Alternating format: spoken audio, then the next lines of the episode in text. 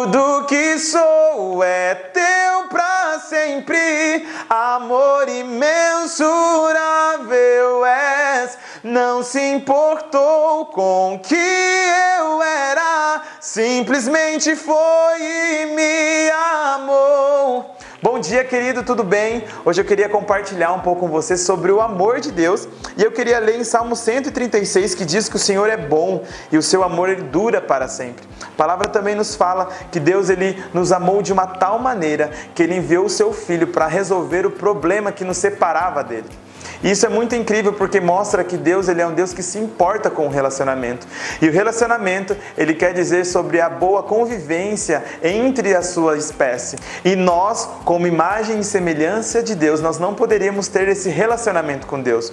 Porém, Deus ele foi lá e resolveu esse problema porque relacionamento é importante para ele. E isso também é muito incrível porque antes eu achava que o amor estava relacionado a uma troca onde eu dava esse amor e esse amor obrigatoriamente ele tinha que voltar para mim. Só que Deus ele não pensou dessa maneira. Isso nos mostra e nos ensina como amar o nosso próximo. Porque se Deus, vendo que o mundo estava cheio de problemas, mas ele foi lá e nos amou resolvendo esses problemas, então isso nos mostra que Deus, ele que esse amor não está condicionado com aquilo que eu posso fazer ou com aquilo que eu deixo de fazer.